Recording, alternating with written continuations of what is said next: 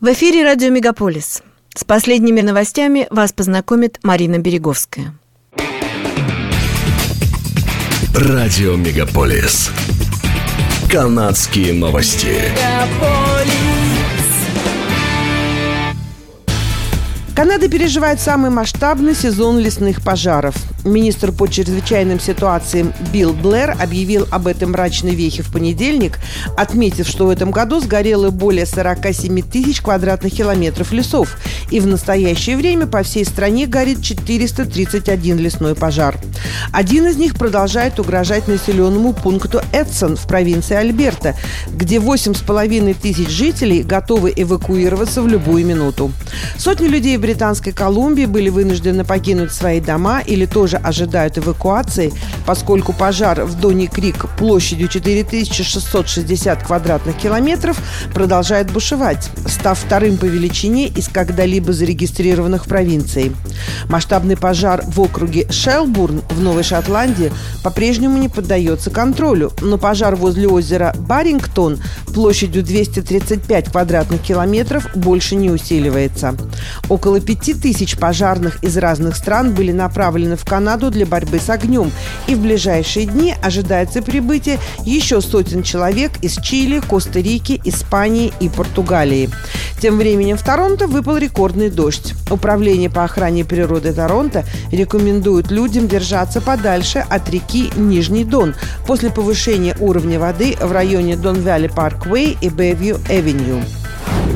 10 июня премьер-министр Джастин Трюдо вместе с вице-премьером Христи Фриланд посетили Киев с неожиданным визитом, где заявили, что Канада предоставит Украине новый пакет военной помощи на сумму в 500 миллионов долларов, в том числе 287 ракет АИМ-7 и 10 тысяч снарядов 105 миллиметрового калибра, а также примет участие в подготовке украинских пилотов-истребителей. Трюдо также объявил о предоставлении 10 10 миллионов долларов для оказания помощи пострадавшим от наводнений после взрыва на Каховской ГЭС, наряду с 37 миллионами долларов помощи ранее выделенных Украине. Грузовой самолет с российской регистрацией, который более года простоял на стоянке в аэропорту Торонто-Пирсон, конфискован канадским правительством, сообщил в субботу днем МИД Канады. По словам премьер-министра Джастина Трюдо, федеральное правительство теперь пытается передать его Украине. Самолет «Антонов-124», принадлежащий дочерней компании авиакомпании «Волга-Днепр», находится на стоянке в Пирсоне с 27 февраля прошлого года. Российский самолет изначально изначально планировал покинуть Торонто вскоре после прибытия из Китая, но этот рейс был отменен, когда в феврале прошлого года правительство Канады закрыло воздушное пространство страны для российских авиаторов, посадив его на неопределенный срок, сообщает сайт cp24.com. Согласно заявлению МИД, канадское правительство будет управлять воздушным судном в соответствии с федеральным законодательством. Компания Microsoft Research Asia, базирующаяся в Пекине, переводит своих ведущих исследователей в сфере искусственного интеллекта из Китая в Канаду. MSRA приступила к оформлению виз для лучших специалистов с целью их перевода в свой исследовательский институт в Ванкувере.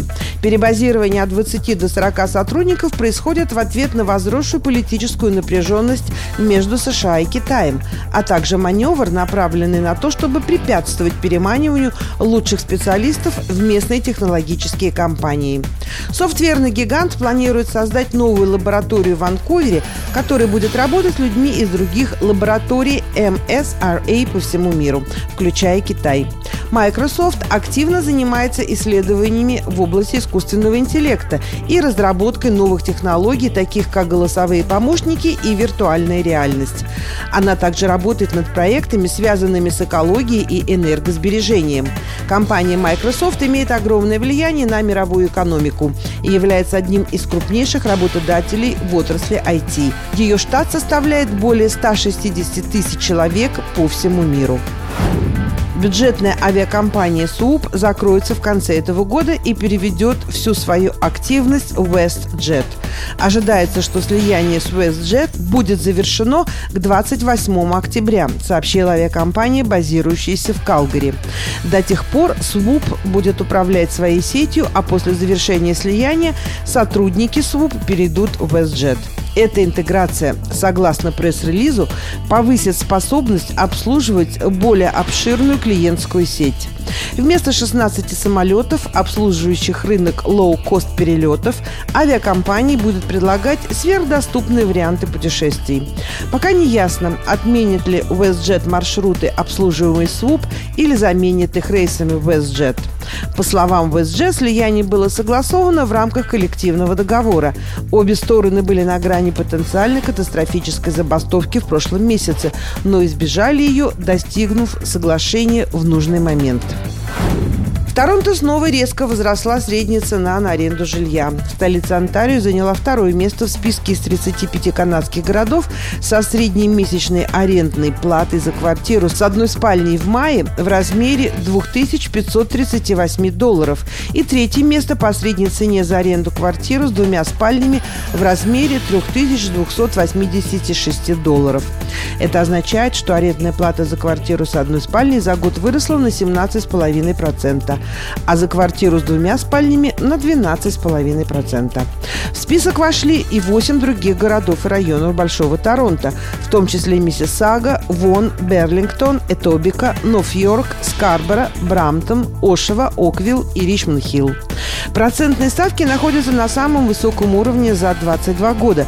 Цены на жилье и аренду растут, а объемы иммиграции бьют все рекорды, сказал Мэтт Деннисон, генеральный директор rentals.ca. Поколение Z может стать поколением бумеранга, возвращающимся к родителям, или поколением соседей по комнате, который делит арендную плату, поскольку многим канадцам не по карману платить арендную плату самостоятельно. Это были канадские новости на радио «Мегаполис Торонто», которые для вас провела Марина Береговская. Не переключайтесь.